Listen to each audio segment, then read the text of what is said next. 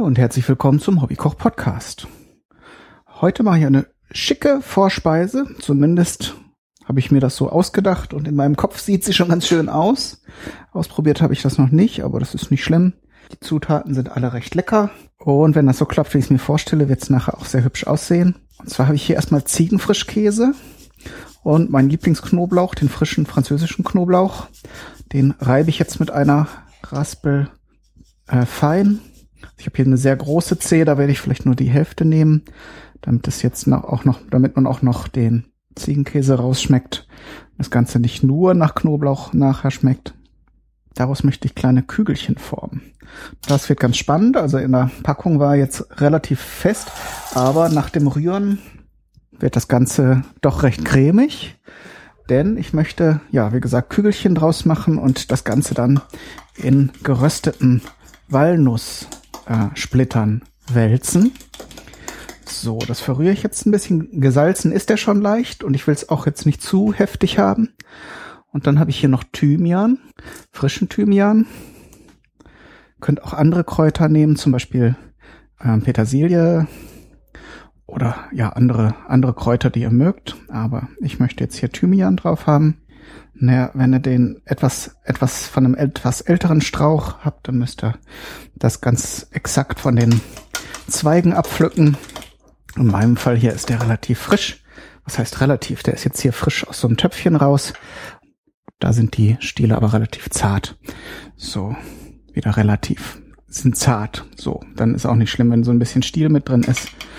So, und diese kräftigen Aromen, die vertragen sich ganz gut, denke ich, mit dem Ziegenkäse. Obwohl das jetzt auch kein fieser Ziegenkäse ist. Ich habe eben extra ein bisschen probiert.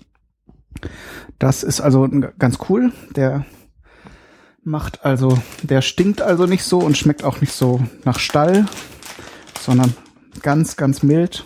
Wunderbar. Müsst ihr darauf achten, dass es, dass er 100% aus Ziegenmilch ist. Manchmal nehmen sie dann auch die äh, Milch von so ganz alten Ziegen machen die dann, mischen die dann mit äh, Kuhmilch, dann ist es natürlich auch nicht so heftig. Aber das ist natürlich, ah, da ist der Alarm. Ich habe nämlich noch eine rote Beete im Ofen, die wollte ich jetzt mal testen. Dafür mache ich das jetzt mal auf. So, jetzt habe ich hier noch Walnüsse, habe ich eben schon gesagt, die röste ich gerade ein bisschen an in so einem kleinen Topf. So.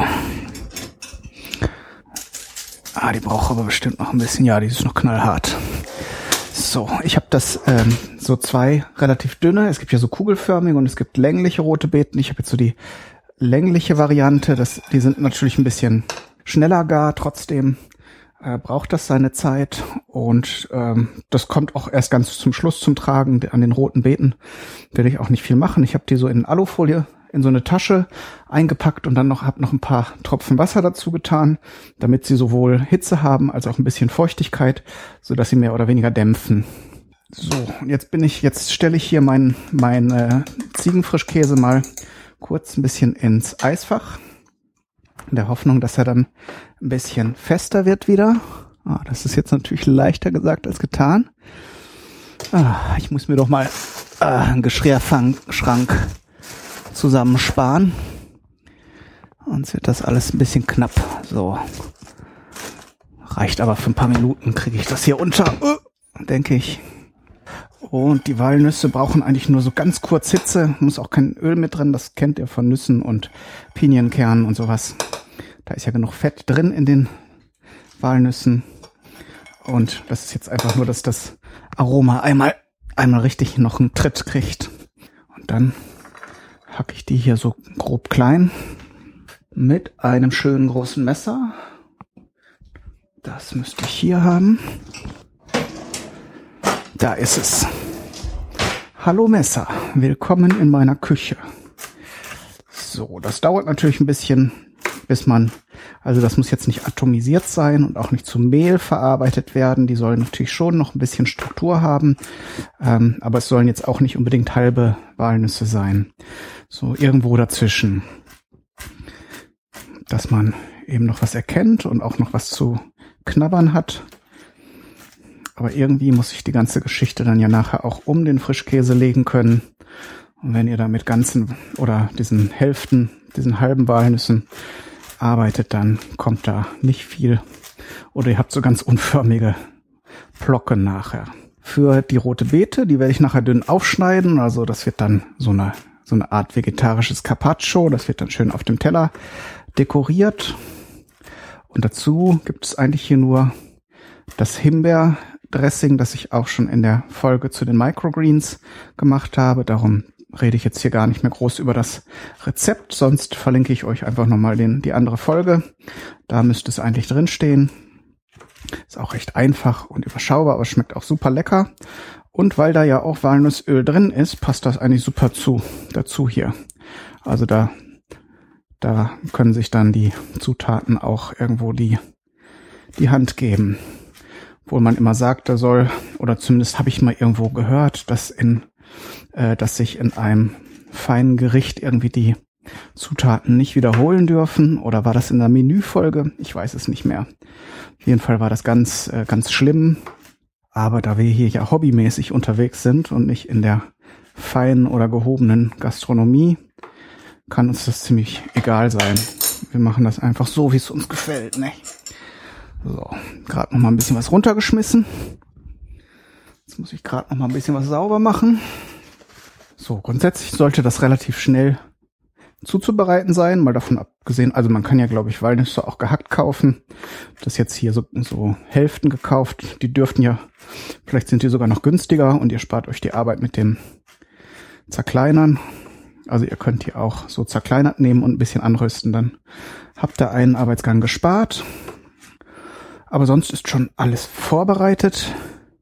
Und dann würde ich sagen, machen wir eine kleine Pause und dann gucken wir gleich mal in der zweiten Hälfte, ob das alles so klappt, wie ich mir das vorgestellt habe. Bis dahin.